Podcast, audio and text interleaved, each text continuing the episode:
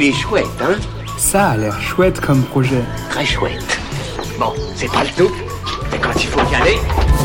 Ce que je trouve vraiment chouette, ce sont les gens qui s'assument. Ce que je trouve encore plus chouette, c'est ceux qui parviennent à le faire avec de l'autodérision. Aujourd'hui, je vous présente Transcripteur, un an sous T, la BD de Camille, homme transgenre et transcripteur dans sa BD. Cette dernière parle de sa transition de genre au sein de son entreprise ainsi que de son travail de transcripteur braille. Illustré par des animaux tout mignons, ponctué d'humour et de messages bienveillants, voilà maintenant un an que la BD est accessible gratuitement sur le compte Instagram Transcripteur. En se lançant sur Ulule, Camille voudrait l'imprimer dans une version papier qui contiendrait quelques épisodes et illustrations en exclusivité.